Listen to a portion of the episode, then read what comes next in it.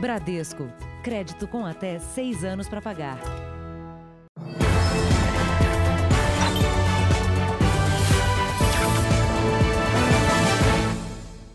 Boa noite. Boa noite. Nas redes sociais, criminosos levavam a vida dos sonhos de muita gente: viagens, carrões, ostentação. Para isso, os criminosos roubavam dados e identidade de pessoas reais. De uma vida de luxo e ostentação, direto para a cadeia. Quem acompanhava Wesley Caltran pelas redes sociais mal podia imaginar que se tratava de um golpista. As viagens eram sempre cercadas de glamour. Num dos endereços mais exclusivos de Cancún, ele esbanja dinheiro com o champanhe que custa o equivalente a 8 mil reais. Wesley também gastava parte do dinheiro do crime em carros de luxo e motos sofisticadas. Esta que ele exibe numa rodovia foi apreendida na operação de hoje.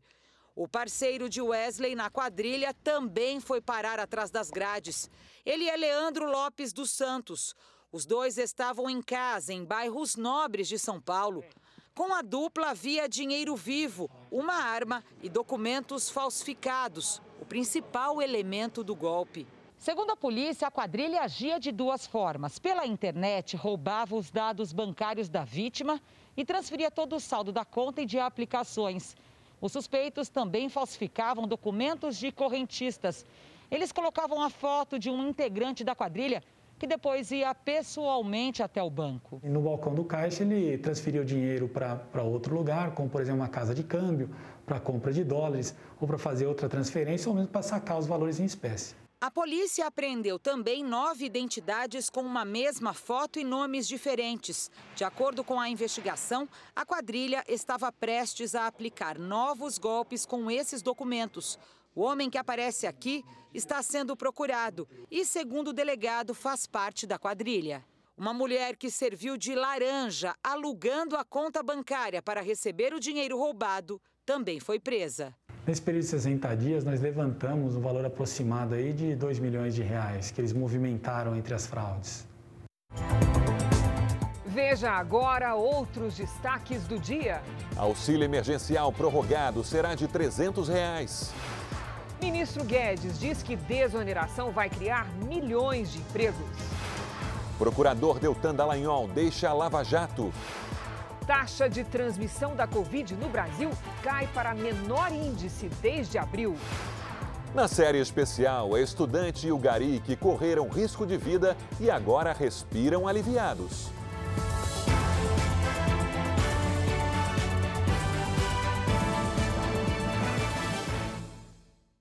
Oferecimento Bradesco. Crédito com até seis anos para pagar.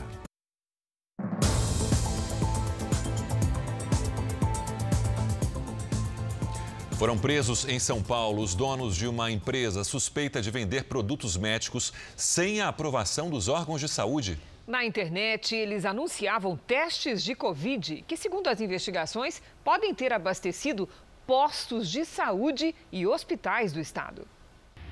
Os policiais cumpriram mandados de busca e apreensão em endereços na capital paulista e em duas cidades no interior.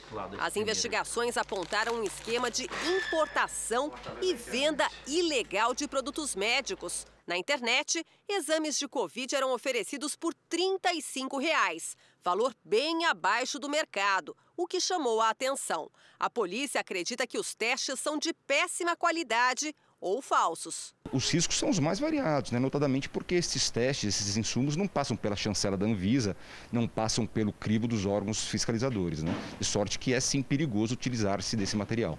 O grupo, segundo a polícia, já era investigado por lavagem de dinheiro e estelionato.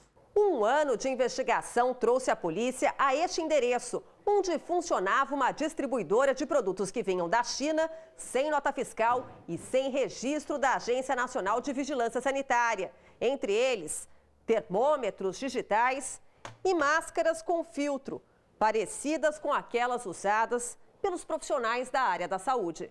Dois homens foram presos. Seria um chinês que está sendo investigado por estelionato e que também seria responsável por importar produtos da China. Dentre esses produtos, alguns produtos piratas e testes de Covid que seriam entregues em unidades de saúde em São Paulo. A polícia ainda investiga se unidades de saúde e hospitais compraram os produtos irregulares. Foram apreendidos 158 mil reais, mais de 50 mil reais em dólares e carros de luxo. Os testes de Covid-19 vendidos pela empresa não foram encontrados. Eles diziam que eram a própria justiça e foram presos hoje em Juatuba, na região metropolitana de Belo Horizonte, por fraude. Os suspeitos instalaram um fórum arbitral na cidade com um diretor que se apresentava como juiz de direito. Tinha nome de fórum, cara de tribunal e até carro próprio com brasão da República. Tudo mentira. A Câmara de Mediação de Joatuba, região metropolitana de Belo Horizonte, nunca existiu nem no papel, mas durante seis meses atraiu interessados em resolver conflitos sem passar pelo judiciário. Quatro pessoas foram presas, entre elas o falso juiz arbitral. Eles estão sendo investigados pelos crimes de estelionato, falsidade ideológica, usurpação de função pública. A polícia agora quer saber quantas mediações foram feitas no tribunal e quem participou. Todos os procedimentos vão ser revistos e provavelmente anulados, porque foram feitos por quem não tinha poderes para fazer acordo algum. Seis supostas vítimas já prestaram depoimentos. Mãe e filha alegam que perderam 51 mil reais. Teriam comprado três lotes que já tinham dono e que teriam sido negociados pelo falso juiz. O próprio vizinho falou que conhecia os donos daquele lote, não era ele.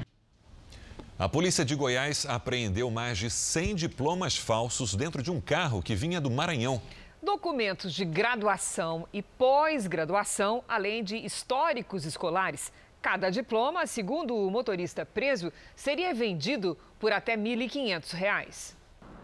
Na internet, é fácil achar golpistas oferecendo diplomas falsos. Os valores variam, depende do curso escolhido. Neste, o criminoso oferece de supletivo a certificado de conclusão em medicina o prazo para entrega normalmente é de 15 dias e a garantia é de diploma verdadeiro com registro no MEC e publicado no Diário Oficial da União. A vítima entra em contato através do link ou, de um, ou do WhatsApp ou por outro meio, faz o pagamento, mas não recebe. Mas tem casos em que o diploma falso chega a ser impresso. Policiais militares apreenderam em Águas Lindas de Goiás mais de 100 diplomas de cursos de graduação e pós-graduação além de históricos escolares falsificados. O motorista foi preso em flagrante. Os documentos eram emitidos em nome de instituições de ensino de Minas Gerais, mas já foram identificados compradores de oito estados. As faculdades e os supostos alunos estão sendo investigados. Nara é psicóloga e especialista em recrutamento. Ela destaca que os profissionais das áreas são treinados para identificar quem apresenta diploma falso. Geralmente, o candidato não passa da entrevista. A área de tecnologia, por exemplo, a gente faz muitos testes práticos. As demais áreas na entrevista a gente consegue também captar se esse candidato ele tem realmente a informação do currículo ou não. Quem compra um diploma comete o crime de falsidade ideológica, falsificação de documento público e, em alguns casos, exercício ilegal da profissão. A Câmara dos Deputados vai reabrir o Conselho de Ética para analisar o caso da deputada Flor de Lis. Ela é acusada de ser mandante do assassinato do marido, pastor Anderson do Carmo. Ao ser notificada, a deputada terá 10 dias para apresentar defesa por escrito. As penalidades variam entre advertência e perda do mandato. Vamos agora aos números de hoje da pandemia de coronavírus no Brasil. Segundo o Ministério da Saúde, o país tem 3 milhões 950 mil 931 casos de Covid-19. São 122.596 mortos. Foram 1.215 registros de mortes nas últimas 24 horas. Também entre ontem e hoje, 61.362 pacientes se recuperaram. No total, são 3.159.096 pacientes curados e 669.239 que seguem em acompanhamento. A taxa de transmissão do coronavírus vem caindo de 1,01 para 1 e agora 0,94. É o menor índice desde abril e significa que cada 100 contaminados com a Covid-19 transmitem a doença para outras 94 pessoas. Os dados são do relatório semanal do Imperial College London e reforçam a tendência de estabilização da pandemia. Países da Europa estão retomando as aulas e o dever de casa é bem claro em todas as escolas respeitar as regras de segurança. Seria um dia normal de começo de ano letivo se não fosse por um detalhe. As máscaras se tornaram material escolar obrigatório para alunos com mais de 11 anos na França. As boas-vindas foram com álcool em gel e marcações no pátio. Esse estudante diz estar feliz em rever os amigos. Aqui em Portugal, as aulas voltam a partir da segunda quinzena de setembro. Para a maioria dos alunos, o retorno acontece seis meses depois do fechamento das escolas por causa da pandemia.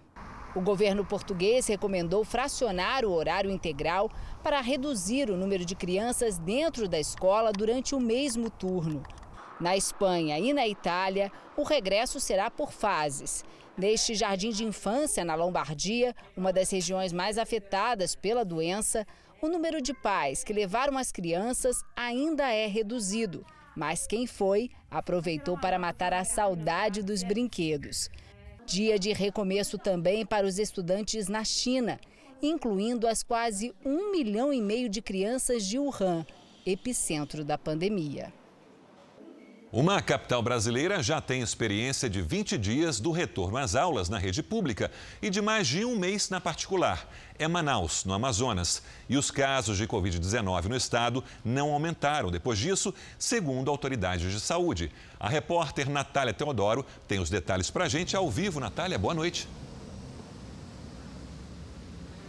Boa noite, Sérgio. A rede particular retomou as aulas presenciais no dia 6 de julho. Na rede pública estadual, esse retorno foi no dia 10 de agosto. Segundo a Fundação de Vigilância em Saúde do Amazonas, essa retomada das aulas presenciais não impactou nos números da pandemia, que até apresentam desaceleração. Em Belém, também aqui na região norte, os alunos voltaram para a sala de aula hoje. O Pará é o segundo estado do país a retomar as atividades escolares na modalidade presencial, atrás apenas aqui do Amazonas. Cristina, Sérgio. Obrigada, Natália. Uma pesquisa aponta que o brasileiro está consumindo mais açúcar e, às vezes, sem saber, não ter o hábito de ler o rótulo contribui para a má alimentação. Depois de um câncer, Fernanda mudou os hábitos e investiu na alimentação. Com a ajuda de um nutricionista, ela aprendeu como diminuir o consumo de açúcar e passou a substituir alguns alimentos. No lugar do iogurte de frutas, a própria fruta. Em vez do macarrão, abóbora. Trocou o requeijão pelo queijo Minas e ficou mais atenta aos rótulos. Tem açúcares que estão escondidos desde a sacarose. O brasileiro é, não tem o hábito de olhar o rótulo. Ele simplesmente vai lá e olha o light, o zero, o diet e pega. Não adianta. Então, às vezes, quando tem um nome propriamente dito açúcar, está lá muito claro. Mas sacarose, xarope e o que termina meio que em ose já é uma dica para fugir dessa açúcar escondida. Uma pesquisa revelou que apenas dois em cada dez brasileiros tem o hábito de ler as tabelas nutricionais nas embalagens dos produtos e que a presença de açúcar nos alimentos nem sempre é detectada pelo consumidor. A Organização Mundial da Saúde recomenda a ingestão de no máximo 25 gramas de açúcar por dia. Uma fatia de pão de forma tem em média 3 gramas de açúcar. Um copo de iogurte de morango tem 15 gramas. E uma única latinha de refrigerante 37 gramas, bem acima do recomendado. A pesquisa também mostrou uma mudança no hábito alimentar do brasileiro durante a pandemia.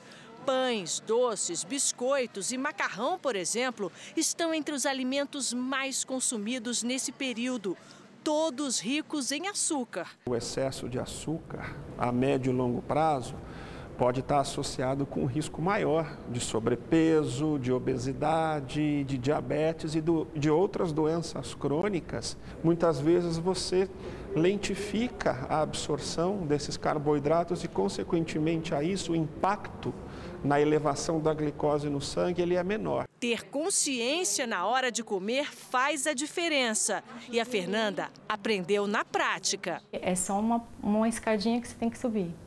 Né? Então a alimentação é importante. E a escolha também é importante, sim. E no R7.com você conhece cinco alimentos que escondem o açúcar e como substituí-los? Acesse lá nos Estados Unidos, o consumo de fast food, comida rápida, normalmente pouco nutritiva e gordurosa, deu um salto durante a pandemia, principalmente entre as crianças. Hoje, mais de um terço dos jovens americanos come fast food todos os dias. São os números mais altos registrados nos últimos tempos. Uma das maiores redes americanas de pizza viu as vendas aumentarem 16% no segundo trimestre. E o consumo de cachorro-quente no país subiu mais de 120% em relação ao ano anterior. A explicação, segundo os analistas, é que as famílias têm menos tempo e dinheiro para investir no preparo de refeições mais nutritivas. Além disso, durante essa pandemia, os preços dos alimentos aqui nos Estados Unidos subiram cerca de 4% de abril a julho, o que também pode ter contribuído para um aumento no consumo de fast food que normalmente é bem barato. Para o pediatra Luiz Servoni, esse tipo de alimentação não conta com os nutrientes adequados. Além disso, a criança pode se acostumar a comer de forma errada. Você pode ter deficiência de, de, de cálcio, deficiência de magnésio, deficiência de, de, vitamina D. Então, isso, além de você prejudicar é, uma dieta adequada e ensinar a criança que qual é o correto de, de comer, ele vai ficar com vícios e comida pronta e o pior de tudo, a ultraprocessada, que é muito pior para o crescimento. O médico acrescenta que a pandemia também trouxe outro problema, a falta de exercício físico durante a quarentena. A alimentação inadequada, a falta de exercício e, evidentemente, o estresse psicológico, tudo isso aliado vai trazer no futuro o aumento de peso, eh, a irritabilidade das crianças que os pais têm tem relatado. Trechos da delação premiada do ex-secretário de Saúde do Rio de Janeiro revelam que o suposto esquema de propina no governo de Wilson Witzel era pago com viagens, mesadas e cartões de crédito. O homem que deu origem à crise, o ex-secretário de Saúde Edmar Santos, é investigado por supostas irregularidades antes mesmo de ter assumido o cargo. Do dia para a noite, o Hospital Universitário Pedro Ernesto viu mais de mil colaboradores terceirizados serem dispensados. Na época, quem trabalhava no local desconfiou de irregularidades e emitiu uma nota de repúdio contra o então diretor da unidade, Edmar Santos. A sindicância foi aberta agora, dois anos depois das denúncias. Os trabalhadores questionaram, duvidaram, não foi por falta de aviso. Edmar Santos confessou que passou a receber propina antes mesmo de assumir a Secretaria de Saúde. Os crimes teriam começado no Hospital Universitário, em que ele foi diretor entre 2016 e 2019. Aqui, Edmar pôde contratar empresas que seriam ligadas ao grupo criminoso. Depois, na Secretaria de Saúde, a propina teria aumentado. Mas, segundo a delação premiada, o acordo de corrupção no hospital foi mantido. Só esse esquema pode ter chegado a 7 milhões de reais. Edmar disse na delação que recebeu de um operador financeiro um cartão de crédito, 20 mil reais para gastos pessoais. A propina também teria sido paga em viagens internacionais e com libras, a moeda britânica que vale mais que o dólar. O grupo ganharia ainda uma mesada. Edmar afirmou que foi o empresário José de Melo quem fez uma das propostas, 300 mil reais por mês. Por causa das investigações, só teria dado tempo de receber duas parcelas. E por um motivo, o grupo supostamente sabia das operações com antecedência. Nessa troca de mensagens, operadores do empresário Mário Peixoto alertaram.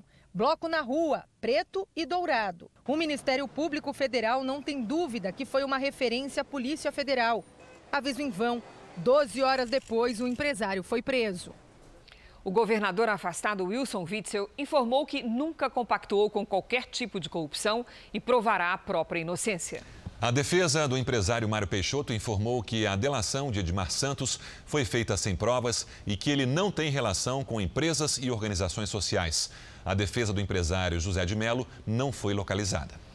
O presidente Donald Trump visitou hoje a cidade de Kenosha, palco de protestos violentos há mais de uma semana. Vamos ao vivo aos Estados Unidos com a correspondente Evelyn Bastos. Boa noite, Evelyn. Oi, Cris. Muito boa noite para você, para o Sérgio, para todo mundo que nos assiste. Olha, logo que chegou na cidade, o presidente Donald Trump anunciou uma ajuda no valor de mais de 250 milhões de reais. Um valor aí que vai ser destinado para a segurança pública, para a polícia e também para empresários da cidade. O presidente circulou pela região e disse que o que a cidade vê não é uma onda de protestos, mas sim terrorismo doméstico. As manifestações em Kenosha, muitas delas violentas, começaram depois que um homem negro, Jacob Blake, foi baleado durante uma ação policial. Eu volto com vocês, Cris, Sérgio. Obrigada, Evelyn. Ainda nesta edição, o ministro Paulo Guedes diz que desoneração vai criar milhões de empregos. E na série especial, a estudante que bateu com a moto e foi lançada dentro de um bueiro conta o que sentiu na hora do acidente.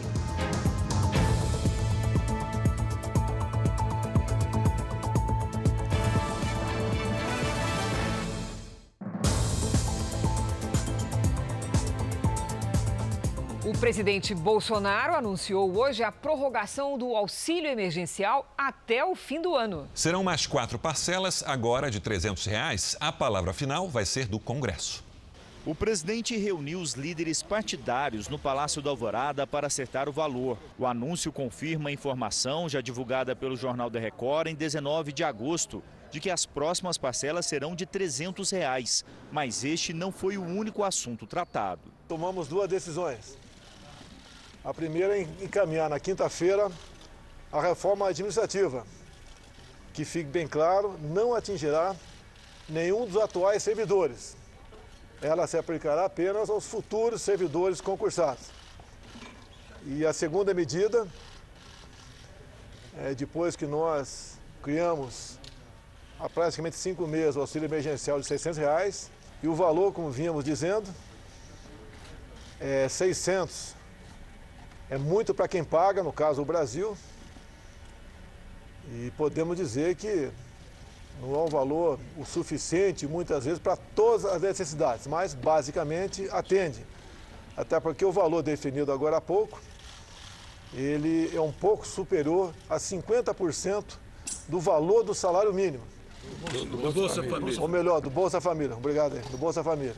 Ao anunciar o envio da reforma administrativa ao Congresso, o governo demonstra também preocupação com o avanço da dívida pública. O recado que nós queremos dar é responsabilidade fiscal, rigor nas contas públicas e cumprimento do compromisso de manter o teto de gastos. No esforço para melhorar a articulação política, antes do anúncio, o governo informou as decisões aos presidentes do Senado e da Câmara. A medida provisória tem validade por 120 dias e existe uma articulação para que ela não seja votada pelo Congresso Nacional. Assim, não haveria possibilidade de alteração do valor, já que a oposição critica a redução do auxílio. Mas neste momento, nos bastidores, o clima político é favorável à medida do governo. Os valores eram valores que de fato já vinham gerando um impacto muito grande nas contas públicas, na dívida pública. Eu acho que a gente deve trabalhar essa medida provisória com todo cuidado para que a gente possa atender de fato os mais vulneráveis, é, sem dar uma sinalização de descontrole é, na administração da dívida pública brasileira. No fim da tarde, o presidente participou de uma homenagem póstuma ao músico Pinto do Arcodeon, que faleceu em julho. Ao lado da viúva Madalena, Bolsonaro ficou emocionado quando ouviu uma canção feita pelo músico durante a campanha eleitoral. Azul, tenho plena consciência da responsabilidade e daquilo que eu tenho que sacrificar, porque eu quero, assim como o Pinto da Acordeão, ser lembrado e deixado uma história onde se possa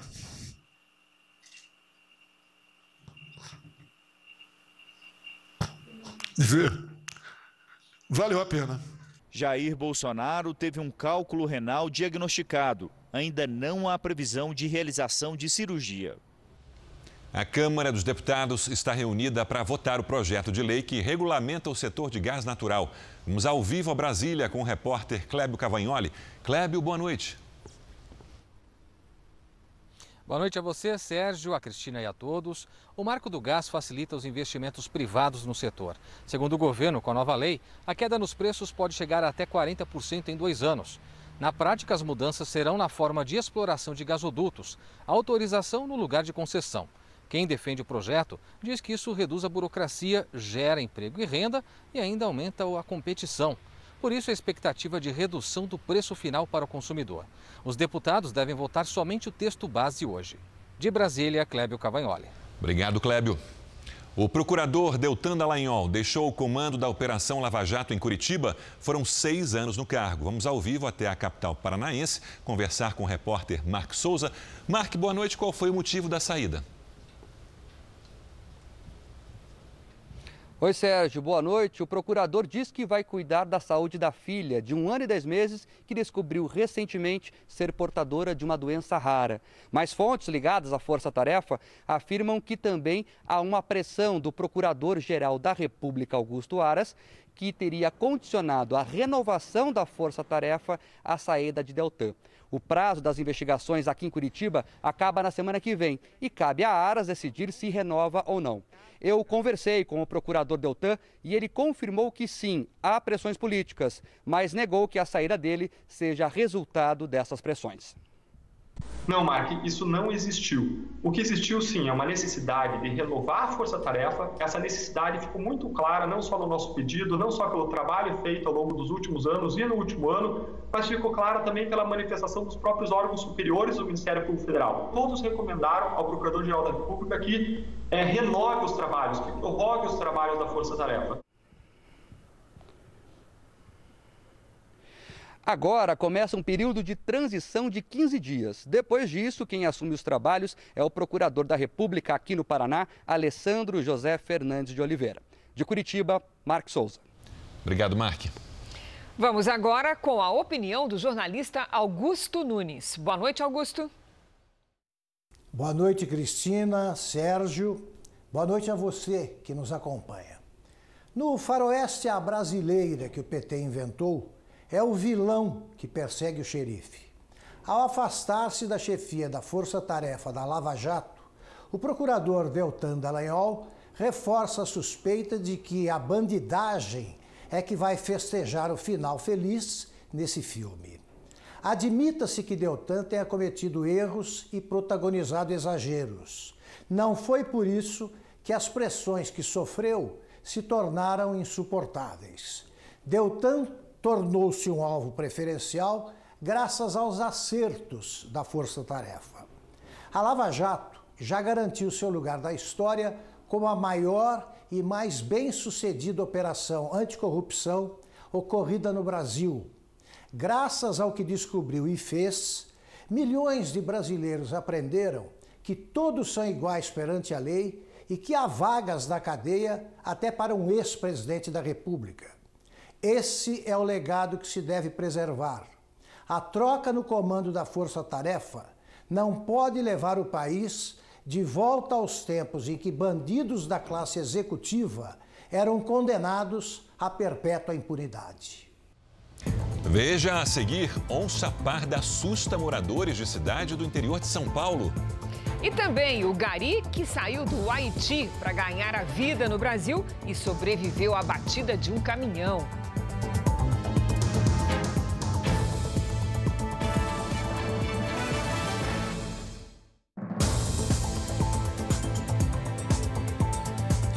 Nove pessoas foram presas numa operação de combate ao desmatamento no Pará. Os policiais chegaram de helicóptero e em vários carros. A serraria foi cercada. Do alto é possível ver o tamanho da área devastada na Amazônia. A floresta foi queimada para a retirada das árvores. 424 metros cúbicos de madeira cortada, o que caberia, segundo os policiais, em nove carretas. Acampamentos improvisados foram destruídos. Tratores, caminhões e até uma balsa também foram apreendidos na operação. Uma área de quase 40 mil hectares foi embargada pelo Estado por desmatamento ilegal.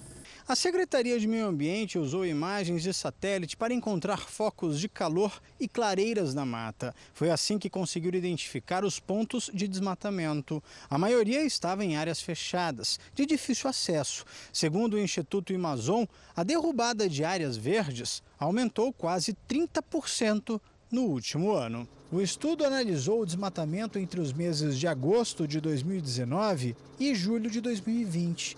Neste período, a Amazônia perdeu mais de 6.500 quilômetros quadrados de mata, quatro vezes maior do que a cidade de São Paulo. Esse tipo de desmatamento que a gente observa, que é o que a gente chama de desmate raso, não é feito por madeireiros, é feito por gente que usa de outra forma a terra, como a pecuária e a agricultura.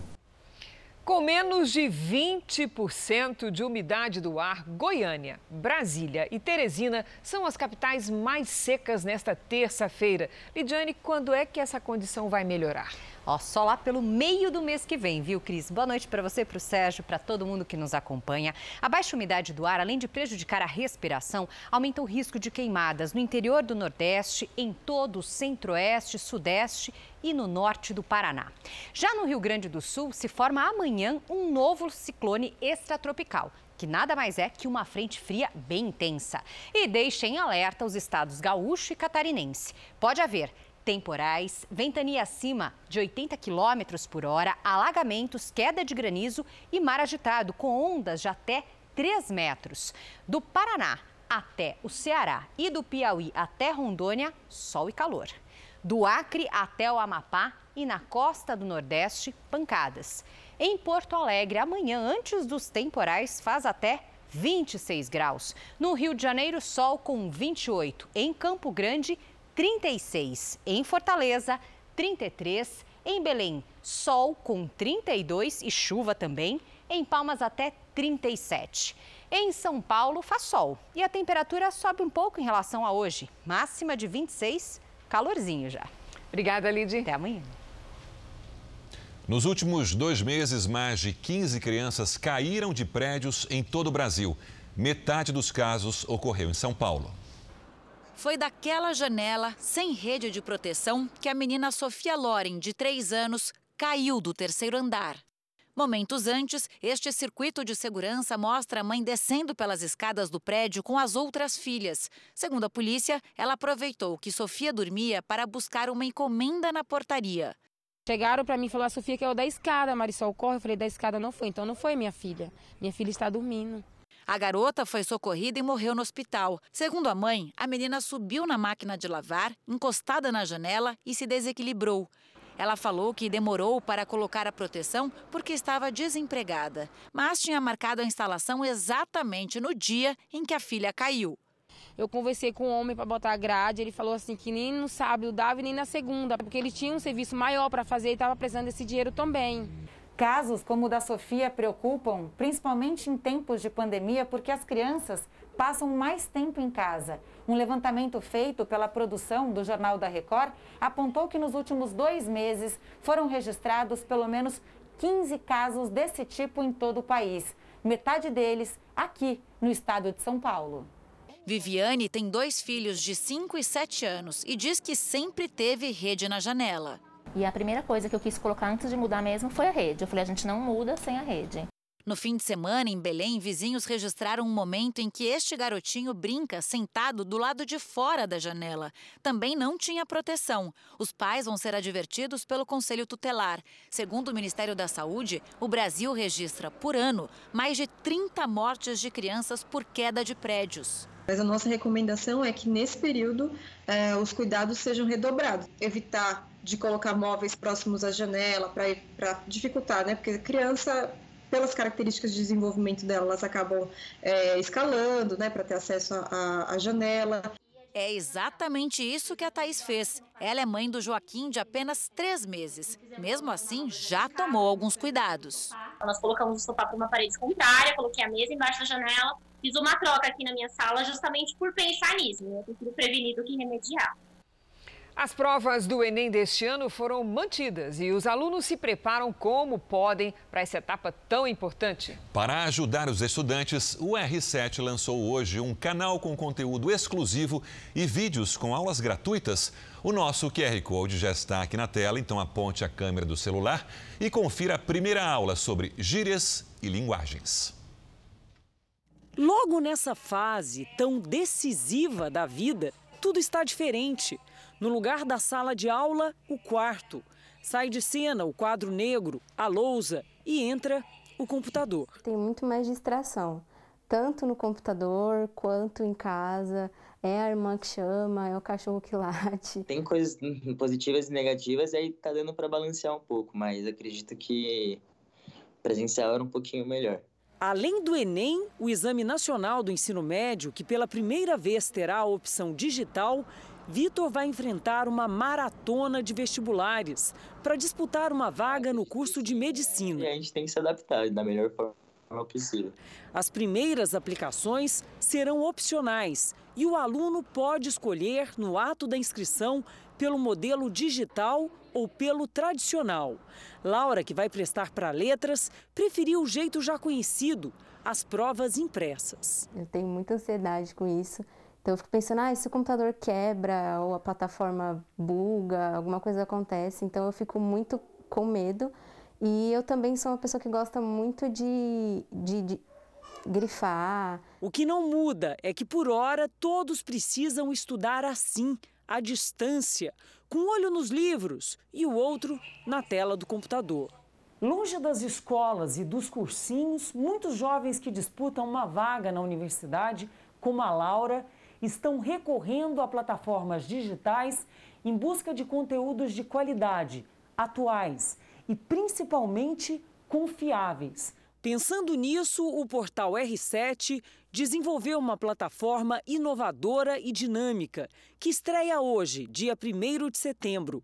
O R7 Ensina. Serão quatro meses de conteúdos exclusivos atualizados e gratuitos para estudantes que vão enfrentar as provas do Enem.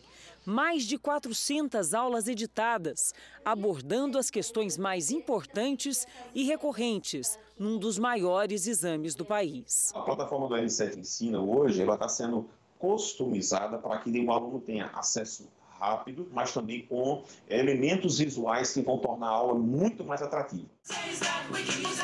Imagine só aprender inglês cantando rap, assistindo um clipe com lições que não saem mais da cabeça. Eu busco trazer um pouco de entretenimento para os meus vídeos, então formatos, edição, tornando esse processo de aprendizagem mais leve e prazeroso. Além do foco no conteúdo, a ousadia ficou por conta da forma. E para isso, o R7 Ensina se aliou a quem mais entende do assunto. Professores que já são um sucesso na internet, os chamados educatubers, educadores capacitados e com muita, muita facilidade em passar o que sabem, em se comunicar. Nós temos professores em nossa base que possuem 3 milhões né, de assinantes nos seus canais das redes sociais são professores experientes, professores que já trabalham com Enem há um bom tempo. O ministro Paulo Guedes disse que a desoneração da folha de pagamento vai permitir criar milhões de empregos. Para o ministro, a recuperação da economia já começou e a queda de quase 10% do PIB no segundo trimestre era esperada. A pandemia e o isolamento social levaram à redução do consumo, da produção e de serviços. O resultado foi uma queda de 9,7% do PIB no segundo trimestre, em comparação com os três primeiros meses do ano. O resultado baixo do PIB já era esperado, também por conta do incentivo de governadores e prefeitos ao isolamento social. Mas o ministro da Economia, que participou de audiência no Congresso Nacional, disse que esse resultado já não reflete o atual momento do país. De abril a junho, o setor agropecuário teve desempenho positivo de 0,4%. Já o industrial, queda de 12,3% e o de serviços, redução de 9,7%. O consumo das famílias caiu 12,5%. O ministro da Economia, que participou de audiência do Congresso Nacional, disse que o resultado reflete uma situação que já não é mais a atual do país. E o dado do IBGE que saiu hoje dizia que ia ser uma queda de quase 10%. Ora, hoje todo mundo já está revendo. As estimativas hoje são de 4%, 4,5%, 5% de queda. A metade do que se previa. Eu acho que daqui até o fim do ano pode ser que caia mais ainda esse ritmo de colapso aparente que o Brasil sofreu. Mas a verdade é que está voltando e está voltando com dois dígitos. O governo avalia que o resultado não foi pior por causa do auxílio emergencial e que a situação deve melhorar se também for mantida a desoneração na folha de pagamento. Se você fizer a carteira verde e amarela, permitir que eles sejam reconhecidos, que trabalhem sem os encargos, e nós começamos a avançar nessa direção, vão surgir milhões de empresas, que milhões de novos empregos podem ser criados se houver essa desoneração. O Congresso discute a derrubada de um veto do presidente Bolsonaro sobre o assunto. Se prorrogada, a desoneração vai facilitar a manutenção dos empregos em 17 setores. A cidade de Cerqueira César, no interior de São Paulo, recebeu a visita de uma onça parda que correu assustada pelas ruas. O felino foi visto num terreno do município de 20 mil habitantes. Alguns moradores correram atrás do animal. Essa mulher se assustou ao dar de cara com o bicho. Vizinhos chamaram os bombeiros, que na hora da captura tiveram muito trabalho. Eles precisaram chamar o serviço especializado em animais selvagens da Unesp de Botucatu. A onça foi então sedada, capturada e, por fim, devolvida à natureza. No Paraná, outra onça parda foi solta nesta terça-feira. Ela apareceu debaixo de uma casa de madeira em Quedas do Iguaçu, no sudoeste do Paraná. O cantor Parrerito, do trio Parada Dura, está internado em estado grave em Belo Horizonte com a Covid-19. O cantor tem 67 anos. Segundo a assessoria, ele respira com a ajuda de aparelhos desde que sofreu um mal súbito. Está com 50% dos pulmões comprometidos. Parrerito é um dos líderes do trio Parada Dura, um dos conjuntos mais tradicionais da música sertaneja. Aqui não tem portão nem grade, se tiver lugar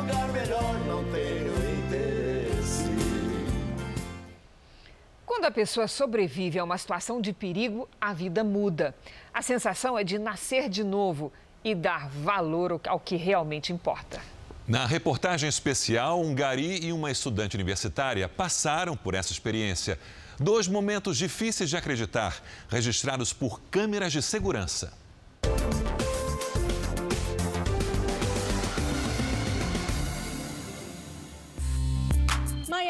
Maiara ia só um encontro com amigas. Um percurso de 10 minutos. Mas no meio do caminho, ela escapou da morte por duas vezes. E no mesmo segundo. Se é possível, só mesmo vendo as imagens para acreditar. Essa é uma das avenidas mais movimentadas de Paragominas, a 200 quilômetros de Belém. O carro vermelho se prepara para virar à esquerda. Maiara vem de moto pela pista contrária. O motorista avança e bate. A moça voa alguns metros e cai bem em cima de um bueiro e é engolida pelo buraco. Leandro é dono da livraria que fica na esquina do acidente. As câmeras de segurança da loja gravaram tudo. Eu achei que tinha sido um acidente comum, um acidente de trânsito. Quando o pessoal pediu para mim puxar a filmagem, que eu vi que ela caiu no bueiro, eu fiquei espantado. Eu fiquei assim, não é possível alguém ter caído aqui dentro. Maiara conta que viu o carro e até parou na dúvida de quem passaria primeiro. Quando abriu os olhos, já estava dentro de um buraco escuro. Foi tudo muito rápido, que parecia, ao mesmo tempo que estava acontecendo, eu mesmo me perguntava, será se é comigo mesmo? Será se é de verdade? As imagens mostram que logo em seguida as pessoas se unem para ajudar. Enquanto o grupo levanta a tampa de concreto do bueiro, o motorista do carro vermelho sai sem que ninguém perceba. Maiara é retirada e, num primeiro momento, até parece bem para quem viu tudo. A gente ficou bem impressionado, né? Depois de ver as imagens, principalmente, né? No momento não apareceu nenhuma, nenhuma lesão grave, né? Aparentemente estava tudo bem. A universitária foi levada para o hospital. Além dos arranhões, teve fratura na coluna e precisou colocar dois pinos de sustentação. Depois de 10 dias internada, inclusive na UTI, ela agora se recupera em casa. Passa muita coisa em, em segundos, na verdade, na cabeça. Mas lá naquele momento, eu, eu chorava, não era nem tanto de dor, era mais uma questão emocional. É, que eu lembrava da possibilidade de não voltar a andar. O meu irmão logo em seguida chegou e quando eu vi meu irmão aí que eu chorei. O dono do carro chegou a ligar para o irmão de Maiara. Disse que ficou com medo de apanhar dos curiosos, mas depois desapareceu sem prestar algum tipo de ajuda. Agora, quem não desgruda da estudante é a Risley, que dá todo apoio na recuperação da amiga. Esse foi o desespero maior dela desaparecendo no bueiro e da forma como ela caiu de cabeça foi o que mais me deixou assustada. O vídeo do acidente viralizou nas redes sociais, mas Maiara não quis ver. Espera se fortalecer para poder encarar o perigo que venceu. Foi dia 5 do, de 2020, para sempre vai ser marcado.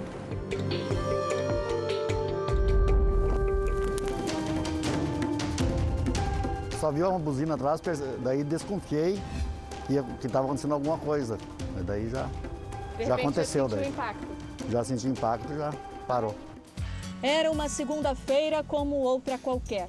O gari Jean Denis chegou antes do dia amanhecer no emprego. Trocou a roupa, bateu ponto, encontrou os colegas e foi para o caminhão. Pronto para percorrer os 30 quilômetros diários recolhendo lixo em Bento Gonçalves, na Serra Gaúcha. Uma rotina que Jean segue há um ano, desde que veio do Haiti em busca de trabalho no Brasil. Difícil. Ele tem os mesmos parceiros todos os dias. O Anel, também na coleta, e o seu Milton, o motorista do caminhão. Eles misturam o francês com o português e dá tudo certo. A gente se combina só no, no sinal, né? Já, já se entende, né? Mas naquela segunda-feira, tinha um caminhão sem freios no caminho da equipe de limpeza. Quando Jean desceu da plataforma dos garis para recolher o lixo, nessa rua tranquila, em um bairro residencial de Bento Gonçalves, não imaginava que essa curva fosse mudar sua vida para sempre. A descida é bastante íngreme, por isso o caminhão sem freios foi ganhando velocidade no percurso. Com o impacto, o caminhão do lixo com Jean na traseira foi empurrado cerca de 50 metros para frente. Só parou depois que bateu no muro daquela casa. As imagens mostram o exato momento do acidente. A carreta desgovernada atinge em cheio o caminhão de lixo. Jean está ali, em pé na plataforma. Depois que eu vi a filmagem uh, da câmera, que eu que daí eu me preocupei bastante. Daí, daí eu tive noção do que tinha acontecido. Jean lembra de cada segundo. Tudo bem, normal, disse no caminhão.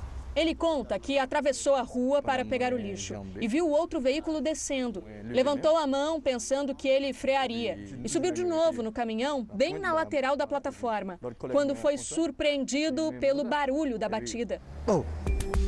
O motorista do caminhão, que perdeu o breque, entrou em choque. Ele estava dentro do caminhão, quieto lá, né? Eu achei que tinha acontecido alguma coisa grave com ele. Mas aí eu pedi para ele como é que ele estava, que estava bem. Pergunto como é ficar assim, tão de frente com a morte e sobreviver. Ah. Ele explica que passa uma espécie de filme na cabeça, sem acreditar se aquilo é real, se está mesmo ali. Então, quando o susto passou, só conseguia agradecer. Como se me com Jean tem mulher e dois filhos no Haiti. uma menina de 12 e um garotinho de 5. Pergunto como eles reagiram quando souberam do acidente. Tá chorando mesmo? Ficaram muito preocupados, não? Sim, sim, sim, de Messenger. O Jornal da Record termina aqui. A edição de hoje na íntegra e também a nossa versão em podcast estão no Play Plus e em todas as nossas plataformas digitais. E à meia-noite e meia tem mais Jornal da Record. Fique agora com a novela Apocalipse. A gente se vê amanhã. Até lá. Boa noite e até amanhã.